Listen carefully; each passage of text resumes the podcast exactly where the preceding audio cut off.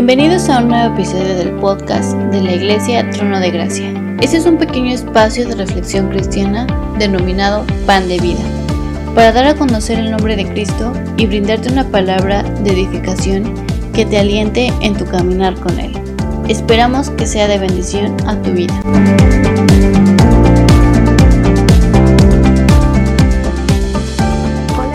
Los que me escuchan. Es un gusto una vez más estar con ustedes y hoy vamos a platicar sobre la tercera parte y última del estudio que realicé llamado ¿Quién buscó la reconciliación? Bueno, pues hoy vamos a concluir y hoy les quiero hablar sobre cómo es una vida en Cristo. Cuando decimos en Cristo quiere decir que nuestra vida entera gira alrededor de Él. Cada acción, cada decisión, cada palabra que sale de nuestra boca debe tener un solo objetivo, agradarle a Dios. Saben, la vida en este, plan, en este mundo no es fácil. Pasamos por momentos de tristeza, de preocupación, de terror, de miedo, pero sin embargo, cuando estamos en Cristo, nuestra forma de pensar cambia. Vamos a Mateo capítulo 11 versículo del 28 al 30 y dice así, Venid a mí todos los que están trabajados y cargados, y yo los haré descansar.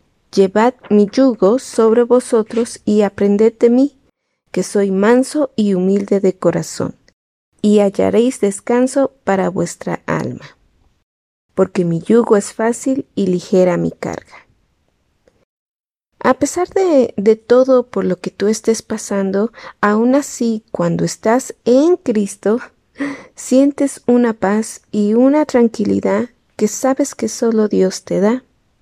Ahora que tú ya has decidido entregar tu vida a Cristo y tener una nueva vida en Él, te voy a dar tres hábitos sumamente importantes que nos ayudarán a estar firmes y no desmayar en la adversidad. Número 1. Lee tu Biblia. Esta es inspirada por Dios, además de revelar la buena noticia del perdón y la vida eterna. Puede responder a las muchas preguntas que surgirán al intentar vivir una vida agradable a Dios. La Biblia nos permitirá estar enteramente preparados para toda buena obra. Puedes leer 2 de Timoteo capítulo 3 versículo 17. Ya más tranquilamente en otro momento. Ahora, aparte la Biblia eh, nos da conocimiento y sabiduría. Es una manera de conocer a Dios y entender su plan y su voluntad. Y como siempre lo he dicho, ¿cómo vas a amar a alguien que no conoces? Así que, ¿cómo conocerlo? Leyendo la Biblia. Y te recomiendo que empieces con Lucas un capítulo por día. Esto te ayudará a comprender los hechos básicos relativos al Evangelio.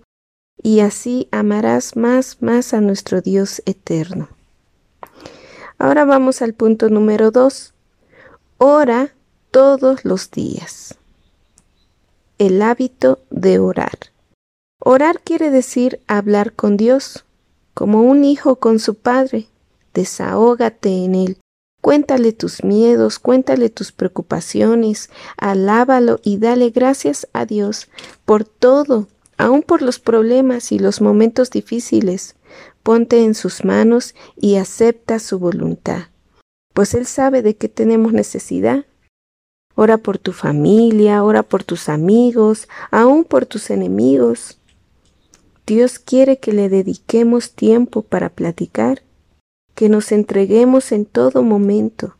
Él no quiere solo repeticiones o oraciones ya memorizadas, sin sentido, sin razón, sin lógica. Háblale con el corazón, con sinceridad, con humildad, con amor. Y ahora vamos al punto número tres, el hábito de depender del Espíritu Santo.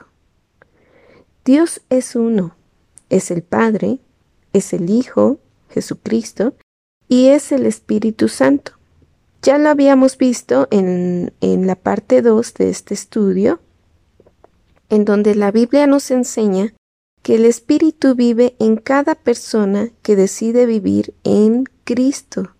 Si decides leer todo el capítulo de Juan, el capítulo 14, es hermoso, pero a partir del versículo 15 habla del Espíritu Santo. Y al vivir en nosotros es nuestro consejero. Nos ayuda a entender la Biblia. Y hay muchas personas que dicen que no entienden la Biblia. Primero, antes de leerla, recibe a Cristo en tu corazón, decide cambiar tu vida y reconoce que lo necesitas en todos tus caminos. Y el Espíritu que mora en ti despertará y te ayudará a entender la Biblia y muchas cosas más.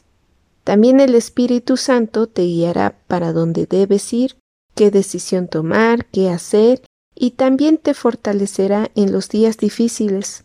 Saben cuando Satanás y sus demonios tratan de destruirnos, ellos existen y ellos quieren que nos desanimemos, Él quiere que tú te rindas, te dice que jamás podrás ser santo. Santo quiere decir apartado para Dios. Y sí, sí, así es. A lo mejor no podremos ser perfectos porque nuestra naturaleza es mala, como a un niño Nunca le enseñas a un niño a portarse mal porque ya lo tiene desde que nace. Pero gracias al sacrificio de Dios en la cruz que derramó toda su sangre para limpiarnos de todo nuestro pecado y derramó de esa gracia, ese regalo que no lo merecemos, mas sin embargo lo tomamos porque por su gracia somos salvos no porque seamos buenos, ¿verdad? Por nuestros, nuestras buenas obras, sino por su gracia. Y en ocasiones esos pensamientos negativos pues suelen desanimarnos y hacernos sentir mal, pero es ahí cuando el Espíritu Santo morando en nosotros nos consuela, nos anima a seguir adelante y nos hace saber que nuestra lucha no es con las personas, nuestra lucha es contra Satanás y sus aliados. Eso lo puedes leer en Efesios capítulo 6 versículo 12. Así que no te desanimes, ora por tus familiares, por tus amigos, para que un día ellos puedan entender muchas cosas y se les abra el entendimiento y tomen la decisión de vivir en Cristo. Bueno, pues haciendo estos tres puntos, no por obligación, sino con gozo, y el deseo de estar en comunión con nuestro Dios hará que día a día esperemos sus promesas y gozosos hasta llegar a la meta. Bueno, pues me despido con este hermoso capítulo de Romanos, capítulo 8, Romanos 8, versículo 31, y dice así, ¿qué pues diremos a esto? Si Dios es por nosotros, ¿quién contra nosotros? El que no escatimone a su propio Hijo, sino que lo entregó por todos nosotros, ¿cómo no nos dará también con él todas las cosas? ¿Quién acusará a los escogidos de Dios? Dios es el que justifica. ¿Quién es el que condenará? Cristo es el que murió, más aún el que también resucitó, el que además está a la diestra de Dios, el que también intercede por nosotros. ¿Quién nos separará del amor de Cristo? ¿Tribulación, angustia, persecución o hambre o desnudez o peligro o espada? Como está escrito, por causa de ti somos muertos todo el tiempo. Somos contados como ovejas de matadero. Antes, en todas estas cosas somos más que vencedores por medio de aquel que nos amó por lo cual estoy seguro de que ni la muerte, ni la vida, ni ángeles, ni principados, ni, ni, potestades, ni lo presente, ni lo porvenir, ni lo alto, ni lo profundo, ni ninguna otra cosa creada nos podrá separar del amor de Dios que es en Cristo Jesús, Señor nuestro. Bendiciones a todos. Gracias. La Iglesia Trono de Gracia te agradece inmensamente que estés atento al contenido Pan de Vida. Te invitamos a participar con nosotros enviando tus preguntas a nuestras redes sociales. Puedes encontrarnos como Iglesia Trono de Gracia. Hasta pronto.